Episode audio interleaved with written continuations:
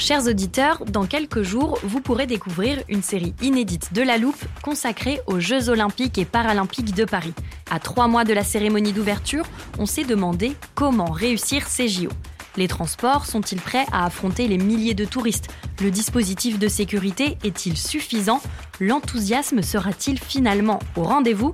Pour répondre, on plonge durant cinq épisodes dans les archives des éditions précédentes, accompagnés des journalistes de l'Express.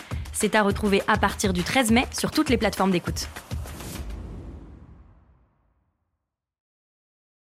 I'm Sandra, and I'm just the professional your small business was looking for. But you didn't hire me because you didn't use LinkedIn jobs. LinkedIn has professionals you can't find anywhere else, including those who aren't actively looking for a new job but might be open to the perfect role, like me.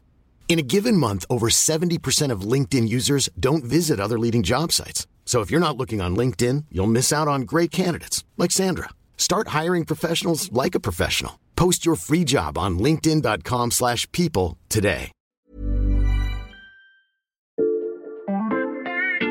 Salut, c'est Xavier Yvon. Ce jeudi, je vous propose de découvrir un nouvel épisode du podcast Tech de l'Express qui reçoit cette semaine un prêtre dominicain qui murmure à la fois à l'oreille du pape et des patrons de la Silicon Valley. Bonne écoute.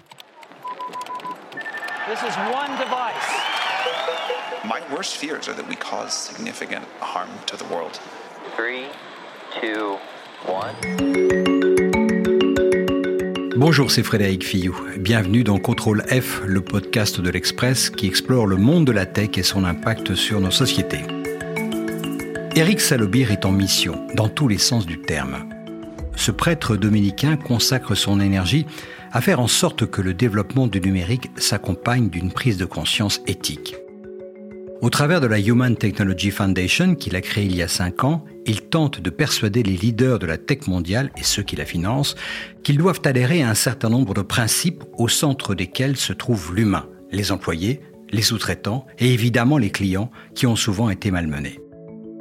Car au cours de ces 20 dernières années, la vie privée a souffert, les réseaux sociaux ont dévasté le mental de toute une génération d'adolescents, ils ont polarisé la société comme jamais et le numérique, renforcé par les prouesses de l'intelligence artificielle, est aujourd'hui un formidable vecteur de manipulation de l'information.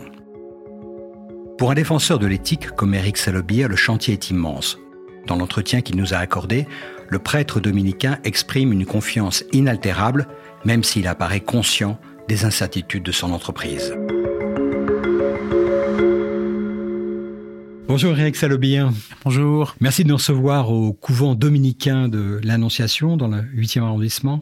Expliquez-moi d'abord quel était le mandat qui vous avait été donné par le maître de l'ordre?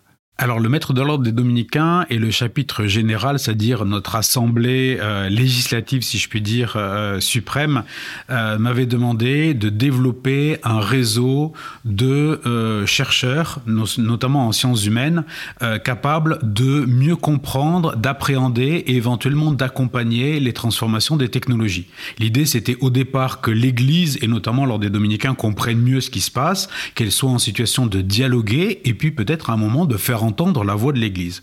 Donc ça, c'était le mandat initial, et puis on s'est rendu compte qu'au bout d'un moment, on avait besoin d'aller plus loin si on voulait avoir de l'impact, et qu'il allait falloir qu'on puisse travailler avec les acteurs de, ces technologies sur des sujets plus concrets, et notamment à la résolution de problèmes qui les empêchaient vraiment de dormir, et c'est comme ça qu'on est allé plus loin, euh, qu'on a un peu dépassé ce mandat tout en l'honorant.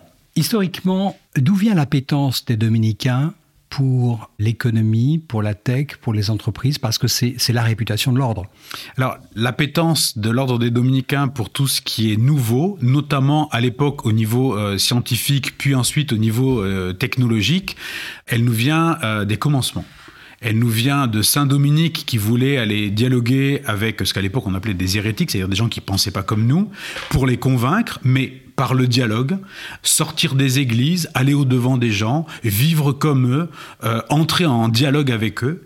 Et puis, on a eu des gens comme saint Thomas d'Aquin qui maintenant passe pour euh, un grand classique, mais qui à l'époque était quand même assez disruptif puisqu'il s'est intéressé à Aristote, un philosophe qui avait pas très bonne presse, et puis euh, Grégoire le Grand. Enfin, on a eu un certain nombre d'acteurs comme ça qui ont façonné notre appétence jusqu'à plus récemment, au XXe siècle, un frère qui était extrêmement proche des créateurs du MIT Media Lab et qui a travaillé sur ce qu'à l'époque on appelait la cybernétique, qui entre-temps est devenue l'intelligence artificielle. Qu'est-ce qui vous agace le plus dans votre profil aujourd'hui? Est-ce que c'est le, le qualificatif de geek du Vatican, le prêtre qui murmure à l'oreille de la tête, qui murmure à l'oreille du pape, etc.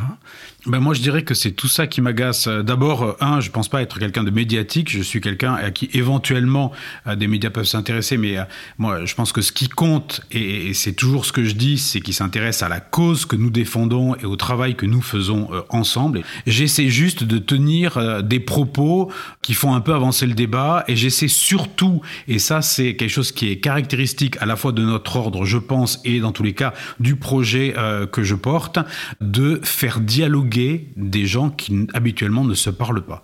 De différents pays, de différentes instances, ça peut être euh, des régulateurs, des développeurs de technologie, des représentants de la société civile, euh, des euh, représentants des universitaires par exemple, et, faire en sorte que chacun apporte sa vision. Ça c'est très bien. Quel est l'objectif? L'objectif, c'est de contribuer au développement de technologies au bénéfice de l'humain.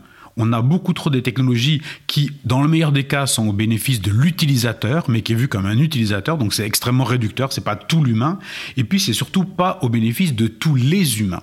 Et moi, je suis extrêmement attentif à ce que la technologie vienne combler les blancs ou les fossés d'une société que je considère malheureusement comme un peu mal en point, d'un point de vue social, politique, économique, avec un certain nombre de fractures qui apparaissent maintenant assez ouvertement. Et la technologie peut venir combler, cimenter un peu tout ça, plutôt que euh, de ne bénéficier qu'à certains d'entre nous et à un moment finalement d'aggraver euh, que ce soit euh, la, la, fracture qui existe entre l'humain et son environnement ou entre les humains. Dans l'entité que vous avez créée, la Human Technology Foundation, il y a cette notion qui revient sans arrêt dans vos propos, qui est l'éthique, rendre la technologie plus éthique. Or, on constate quand même au cours de ces, on va dire, 20 dernières années, qu'elle a pris le chemin inverse. Si on regarde tous les errements, par exemple, des réseaux sociaux, si on regarde récemment les difficultés qu'il y a autour de l'intelligence artificielle, alors que même dans les entreprises, les équipes qui sont chargées de faire respecter cette éthique sont en voie de réduction, qu'est-ce qui n'a pas marché? Ben, Moi, je dirais qu'il euh, y a des choses qui ont formidablement marché et paradoxalement, euh, peut-être pas marché, effectivement.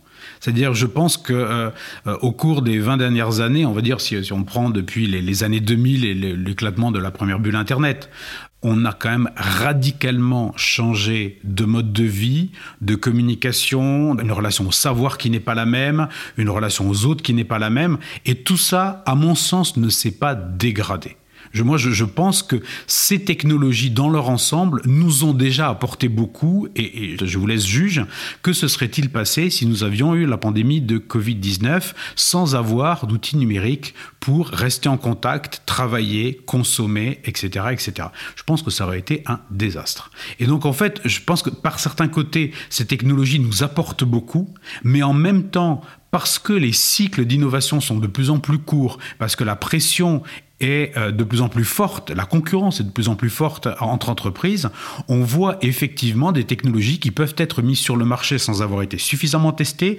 En fait, ça prouve que si par certains côtés tout cela nous sert, par d'autres côtés, on a des difficultés. Moi, je pense que la possibilité d'avoir accès à n'importe quel article scientifique, c'est quelque chose d'extraordinaire, de connecter les gens, etc. Donc, on peut très bien être tout à fait enthousiaste mais être quand même un petit peu effaré devant le fait que, de façon absolument indiscutable, on a aujourd'hui euh, les réseaux sociaux, Instagram, TikTok, Facebook, etc., qui contribuent à une explosion de suicide des jeunes.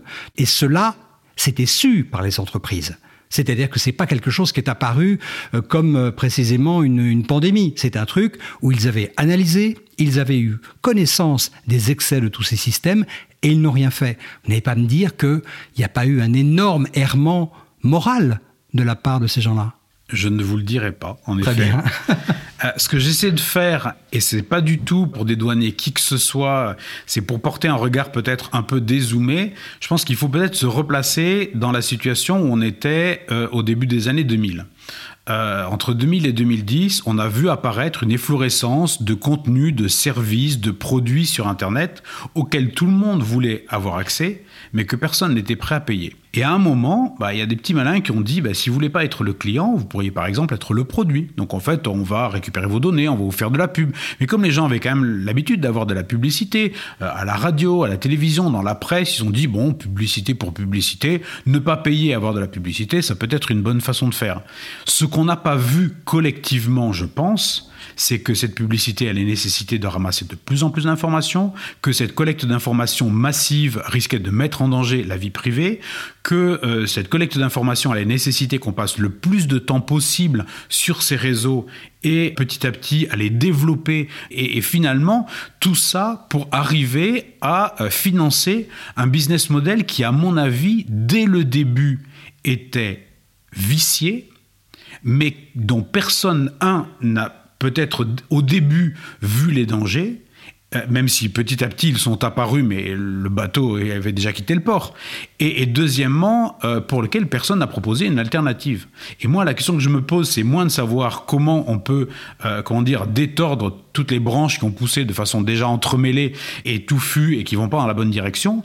La question, c'est beaucoup plus, est-ce qu'on est capable de proposer des business models à impact positif pour ces nouvelles technologies qui, je pense, dans 10 ou 15 ans, auront complètement supplanté et ou écrasé les technologies actuelles? D'accord, on est d'accord là-dessus. Revenons un tout petit peu euh, en arrière néanmoins. Est-ce que vous contestez le fait que très vite, la Silicon Valley a perdu ce qu'ils appellent là-bas le moral compass, la, boussole morale?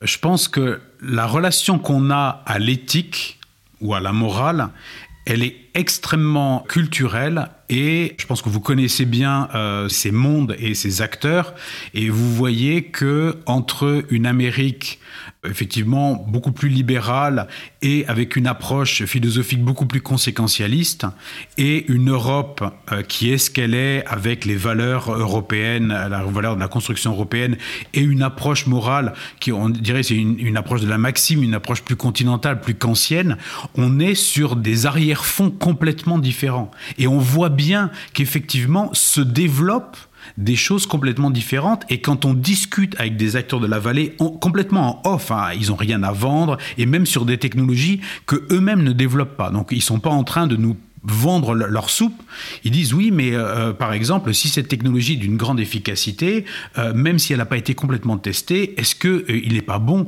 de la mettre en œuvre? Est-ce que c'est pas une bonne chose de la mettre en œuvre pour, par exemple, sauver des vies, développer des choses, etc.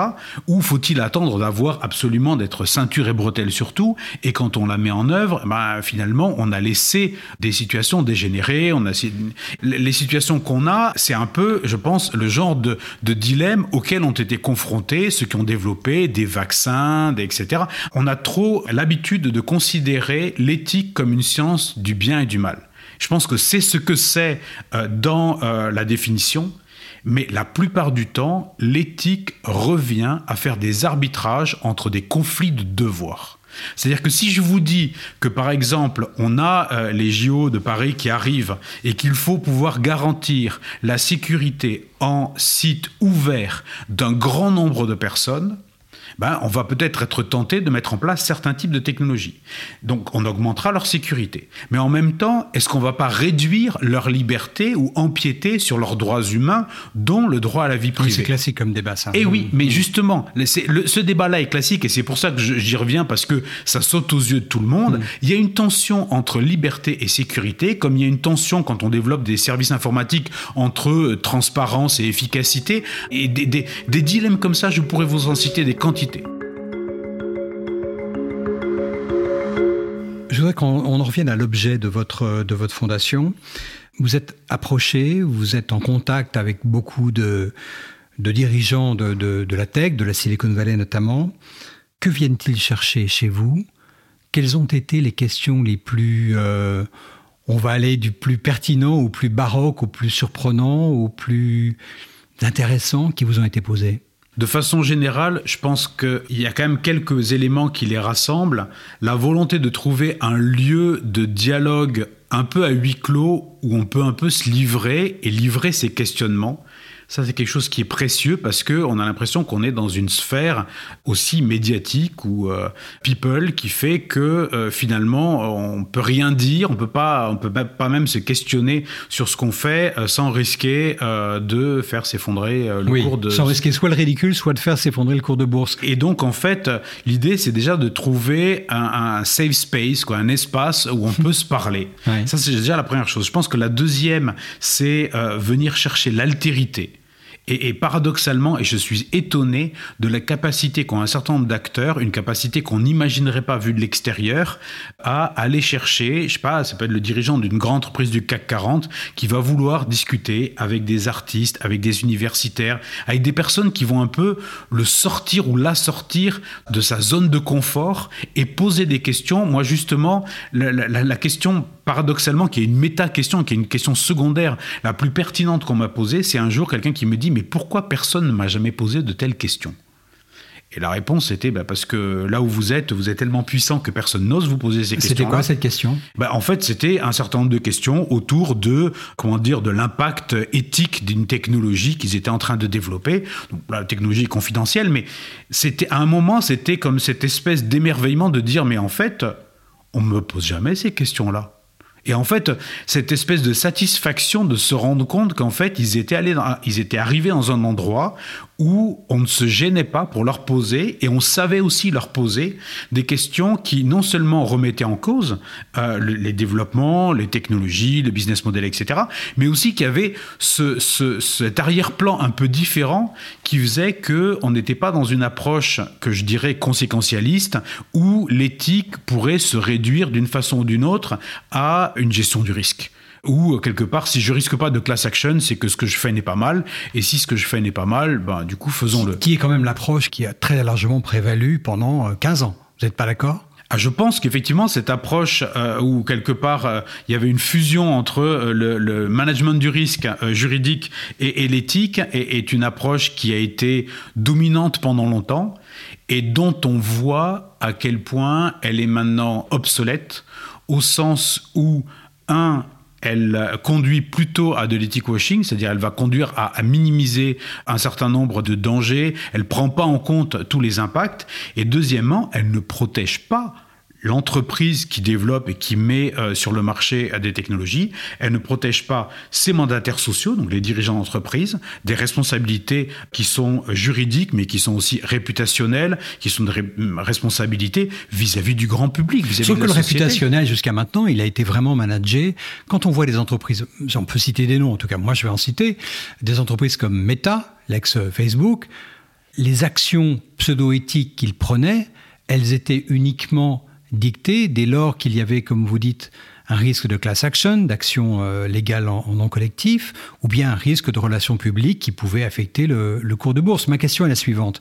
Est-ce que vous voyez une inflexion par rapport à, ce, à cette attitude-là? Est-ce qu'aujourd'hui, vous sentez l'émergence de ce que vous-même vous appelez une éthique by design, c'est-à-dire de façon conceptuelle, intrinsèque, on va tenter d'injecter de l'éthique dans les entreprises, notamment de, technologie Alors là, effectivement, moi, ma, réponse est, très claire. Je vois depuis, je dirais, euh, septembre 2019, juste avant le Covid, en ordre un peu dispersé et les uns après les autres, et peut-être plus d'abord en Europe qu'en Amérique du Nord, plus dans certains secteurs que d'autres, des dirigeants d'entreprise venir nous voir pour nous dire, voilà, on a telle difficulté éthique, on se rend compte que ça fait fuir euh, nos meilleurs collaborateurs, que ça nous pose des problèmes euh, avec nos clients, euh, que ça nous pose des problèmes avec nos investisseurs. On pourra revenir sur justement ces organes de pression, on va dire, qui font que les dirigeants d'entreprise sentent bien qu'il y a des choses qui bougent.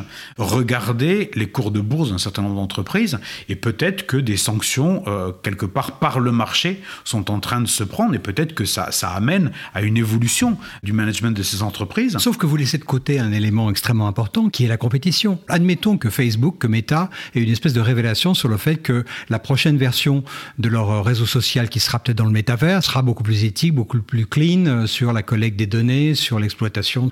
Ces gens-là, ils vont être confrontés à l'invasion de TikTok qui vient manger directement dans leur assiette, qui eux sont totalement dépourvus ou en tout cas qui ont une éthique beaucoup plus élastique, on va le dire comme ça, qu'est-ce qu'ils peuvent faire? Soit ils abandonnent, ils décident de réduire considérablement leur rentabilité, ils vont avoir sur le dos leurs investisseurs, soit ils essaient de lutter à armes égales contre TikTok et de facto ils vont faire une croix sur leur éthique. Est-ce que mon raisonnement a une faille? Ben, Je pense que le, Vous avez le droit de dire oui. Hein. Alors je dis oui. Très bien, je vous écoute.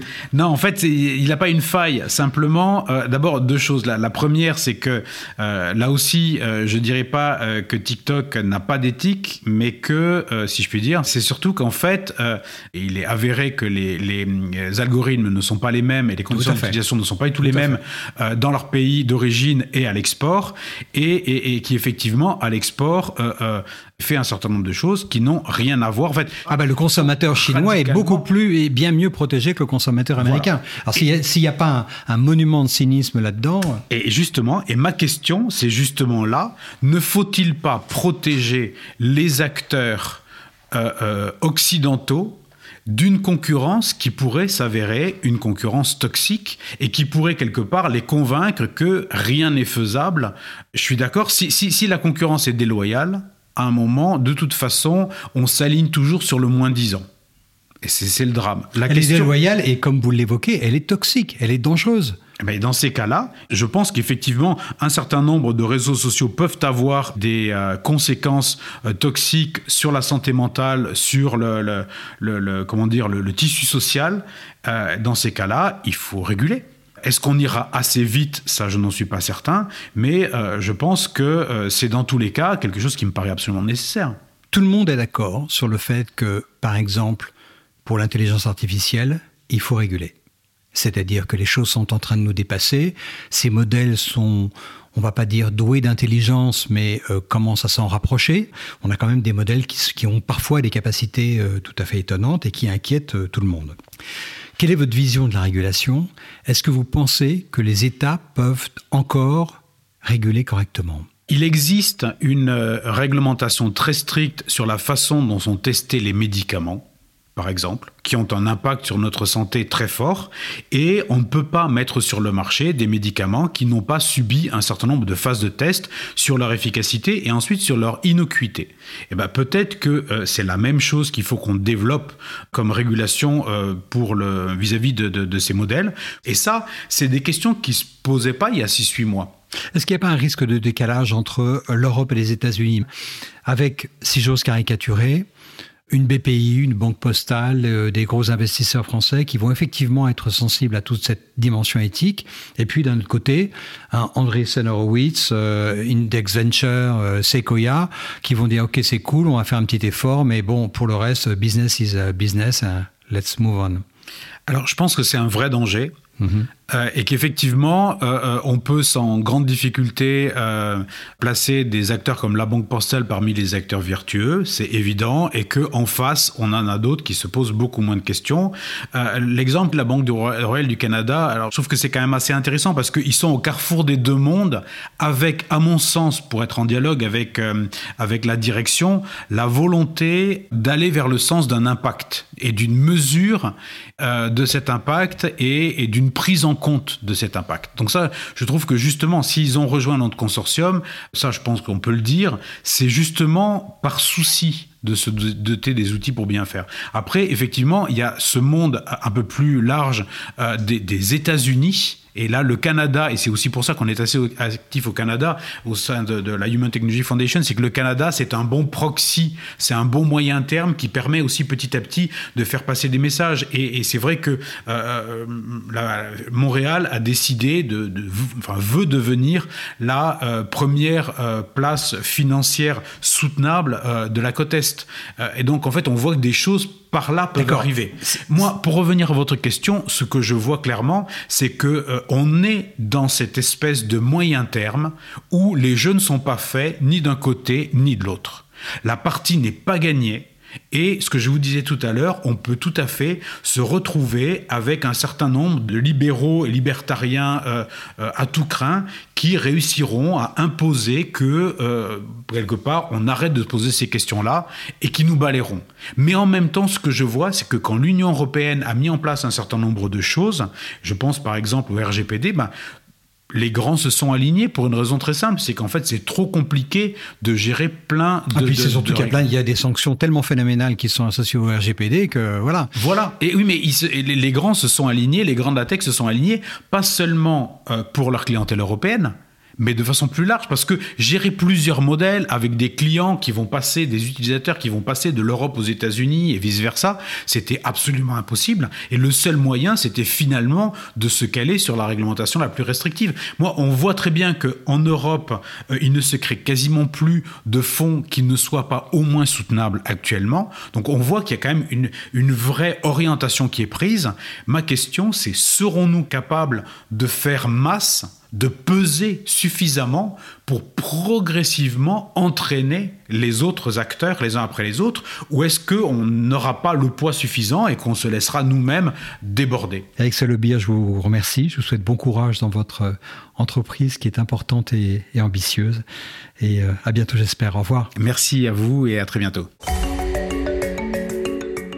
Tous les dirigeants de la tech avec qui j'ai pu m'entretenir ces derniers mois estiment que les notions d'éthique sont de plus en plus présentes dans les stratégies d'entreprise. Eric Salobir et sa fondation ont su toucher une corde sensible qui est que la fameuse création de valeur, la doxa ultime de la tech, sera ruinée si les errements de ces deux dernières décennies ne sont pas corrigés de façon radicale.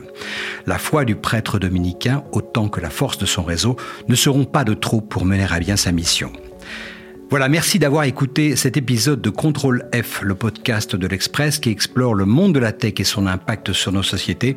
Retrouvez-nous tous les jeudis sur le site de l'Express et sur toutes les plateformes de podcast, Spotify, Deezer, Apple Podcast et autres.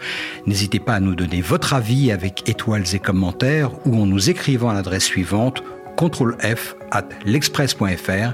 Cet épisode a été réalisé par Jules Cro. À bientôt. Voilà, c'était Contrôle F, et moi je vous donne rendez-vous demain pour passer un nouveau sujet à la loupe.